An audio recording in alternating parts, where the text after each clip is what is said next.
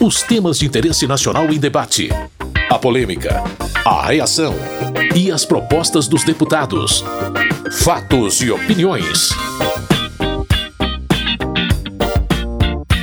Olá, meu caro ouvinte, você que também escuta o programa no seu agregador de podcast, seja muito bem-vindo ao primeiro Fatos e Opiniões de 2020. Eu sou Carlos Oliveira.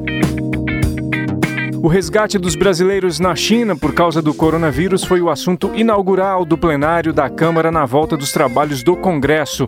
Os deputados votaram um projeto emergencial que estipula regras para isolamento, quarentena e outros procedimentos de prevenção. A maioria apoiou a proposta, mas alguns deputados consideraram a medida desnecessária. Outros viram como fundamental devido à urgência. Paulo Ramos, do PDT do Rio de Janeiro, falou sobre as normas que já existem para esse tipo de problema. Especularam sobre a necessidade de uma legislação que tratasse da quarentena. Encaminhei ao presidente da República, ao presidente da Câmara e do Senado a legislação pertinente. Já existe uma lei de 1975 tratando do tema, com a questão da quarentena e outra lei complementar a esta lei de 75 de 2018, prevendo até penalidade para quem não quisesse se submeter aos critérios exigidos, aos critérios sanitários. A deputada Carmen Zanotto, do Cidadania de Santa Catarina e relatora do projeto, argumentou que é necessário algo específico para o momento. Nós temos um grande dever na nossa casa, que é darmos uma resposta para a sociedade brasileira neste momento desta emergência sanitária internacional, em especial definindo com clareza a questão do isolamento e das quarentenas, dando ao Ministério da Saúde, aos gestores de saúde, um instrumento que vai complementar a legislação já vigente no país. Pompeu de Matos, do PDT do Rio Grande do Sul, falou que o Brasil precisa se prevenir. E o Brasil tem que sim dar o alarme, mas sem ser alarmista. Nós não podemos aqui também criar uma pandemia, achar aqui que é o fim do mundo. Mas, como dizia a minha mãe, que aprendeu com a minha avó, que me ensinou, é muito melhor prevenir do que depois remediar. Se a China tivesse tomado atitudes e se antecipasse algumas recomendações, não teria talvez vivido o que está vivendo agora. E o deputado Marcel Van Hatten, do Novo, do Rio Grande do Sul, também comentou sobre a necessidade mais imediata. Principalmente pelo fato que se criou toda uma grande preocupação sobre a possibilidade da disseminação de um vírus até agora desconhecido quanto à sua amplitude. A sua letalidade até inclusive está, pelo que se percebe, abaixo da letalidade de outros vírus que já foram epidêmicos, mas enquanto houver esse, esse caso de emergência sanitária internacional, é importante que nós tenhamos um marco legal. Após a votação do texto principal, o PT apresentou uma sugestão de mudança. O partido queria que houvesse estabilidade de um ano no emprego para quem fosse submetido à quarentena, além da manutenção do salário. Na opinião de Luizão Goulart, do Republicanos do Paraná, a emenda era desnecessária. Por entender que, no caso de uma doença, a legislação já prevê o afastamento do trabalho por um, dois, quinze, vinte, quarenta dias. Então, nós acreditamos que essa emenda não cabe neste projeto. Alexandre Padilha, do PT de São Paulo, por outro lado, falou da importância de se garantir tranquilidade para aqueles que devem enfrentar a quarentena. E essa emenda garante a manutenção do emprego desses trabalhadores. Vamos lembrar que esses trabalhadores serão reclusos pelo Estado brasileiro para proteger o conjunto da sociedade. Eles não cometeram nenhum crime, não cometeram nada, nenhum ato contrário para ter a situação de ser vistos como suspeitos e tem que ter a proteção, a família tem a proteção, já foi incorporado pela relatora, e esses trabalhadores têm que ter a proteção ao voltar ao emprego e não serão demitidos. Essa emenda do PT foi rejeitada, o texto final aprovado e enviado ao Senado. Os senadores também aprovaram o projeto. Agora, a proposta de lei que estipula regras para isolamento, quarentena e outros procedimentos de prevenção ao coronavírus segue para a sanção presidencial fatos e opiniões. O assunto mais polêmico da semana foi a votação sobre a manutenção ou não do afastamento do deputado Wilson Santiago, do PTB da Paraíba. O deputado foi suspenso do mandato pelo Supremo Tribunal Federal em dezembro do ano passado. O plenário ficou bem dividido sobre essa questão. Fábio Ramalho, deputado do MDB de Minas Gerais, chamou atenção para o que ele via como um precedente perigoso. Nós não podemos abrir nessa casa nenhum precedente para a suspensão de um deputado, de um parlamentar que foi eleito pelo povo. Nós temos que estar unidos neste momento para demonstrar que todos nós fomos eleitos pelo povo e nós não podemos ser suspensos por uma questão de uma investigação. O mérito é outro problema. Nós não discutimos aqui, nós não vamos discutir hoje o mérito. Por outro lado, Gilson Marques, do Novo de Santa Catarina, tem a visão de que o Supremo agiu corretamente. As provas foram analisadas pelo ministro Celso de Mello, cujas ponderações estão lá muito bem feitas. Terceiro, e um ponto importante, ele está se utilizando do cargo, se utilizando do mandato de deputado federal para prática de ilícito. Esse é o principal motivo utilizado pelo decano ministro Celso de Mello. E é por isso que nós precisamos votar pelo afastamento. Lafayette de Andrada, do Republicanos de Minas Gerais, alertou para a falta de definição constitucional relativamente ao afastamento de deputados. O Supremo entendeu de criar a figura do afastamento cautelar, uma figura que não está na Constituição, diante de um processo de uma ação de inconstitucionalidade. Essa ação o Supremo entendeu de criar a figura do afastamento cautelar. A Câmara recorreu em embargos que até hoje não foi decidido. Portanto, é uma figura que ainda está sob júdice. Para Arnaldo Jardim, líder do Cidadania e deputado por São Paulo, a decisão do Supremo de afastar o Wilson Santiago do mandato não é ameaça às prerrogativas parlamentares. Não consideramos que estamos abrindo mão de nossas prerrogativas, mas entendemos que tem base constitucional a medida cautelar adotada e que, até para preservar o bom direito de exercer a defesa do ilustre parlamentar, é, é mais recomendável que se acolha a medida cautelar para que o caso possa ser resolvido. Já Marcelo Ramos, do PL do Amazonas, vê a ação do Supremo como falha institucional. Acredito que chegou a hora dessa casa tomar medidas institucionais voltadas à preservação das prerrogativas e imunidades parlamentares. A restrição das prerrogativas e imunidades parlamentares não é algo que possa ser banalizado pelo Poder Judiciário, tampouco algo que se possa sujeitar a eventual loteria judicial decorrente de divergência de posições entre ministros do tribunal. Fernanda Melchiona, líder do PSOL e deputada pelo Rio Grande do Sul, estava entre os que apoiavam a suspensão do mandato do deputado. Nós estamos tomando uma decisão do Congresso com relação ao material recebido e, sobretudo, se o deputado deve responder afastado, se defender, uh, enfim, afastado ou seguir no exercício do seu mandato, que, segundo o apontamento, também tem a ver com as práticas uh, e as provas trazidas no inquérito como crimes em decorrência do mandato. Portanto, nós encaminhamos pelo afastamento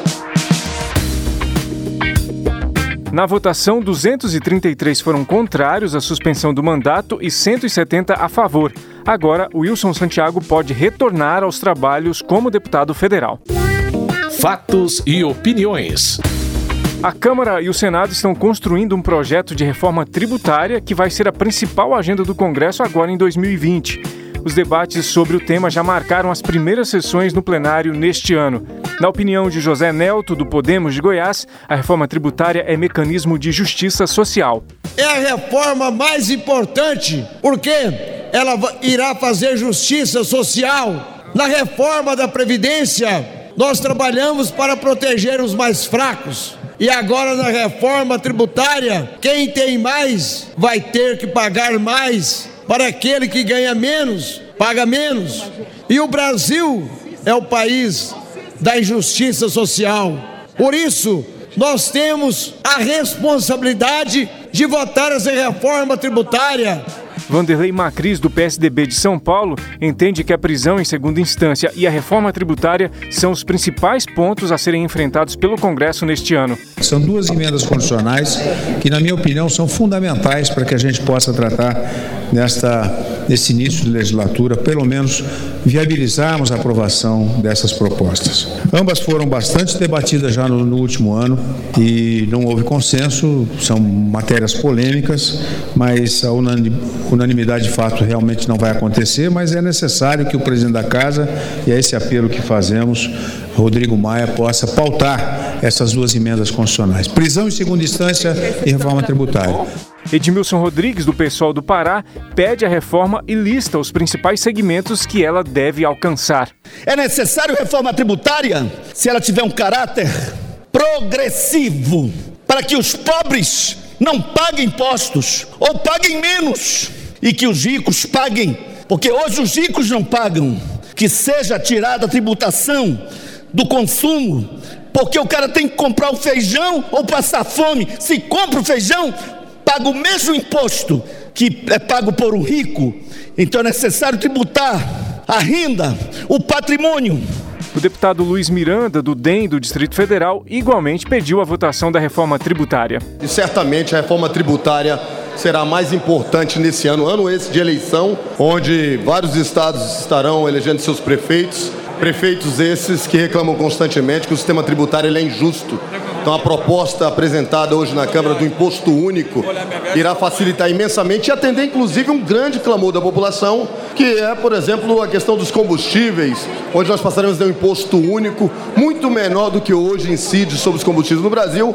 Aliel Machado, do PSB do Paraná, acredita que a reforma tributária pode reduzir a pobreza no país. Talvez o nosso maior desafio que atinge todas as áreas seja a discussão da reforma tributária. O maior problema que nós temos num país com os números que se apresentam em todas as áreas, como o Brasil, é o problema da injustiça social.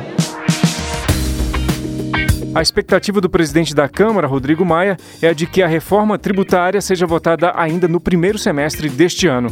Conforme o presidente do Senado, Davi Alcolumbre, até o final da semana que vem vai ser instalada a comissão de senadores e deputados para construir o texto da reforma. Fatos e opiniões. As falhas no Enem e outras controvérsias envolvendo o ministro da Educação Abraham Weintraub foram tema para muitos discursos nas tribunas do plenário.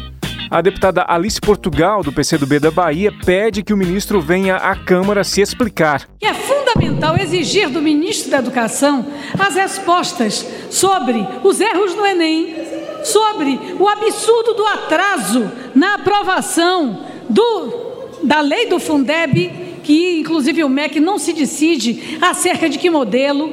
Nós devamos, inclusive, nos posicionar, eu já sei o meu.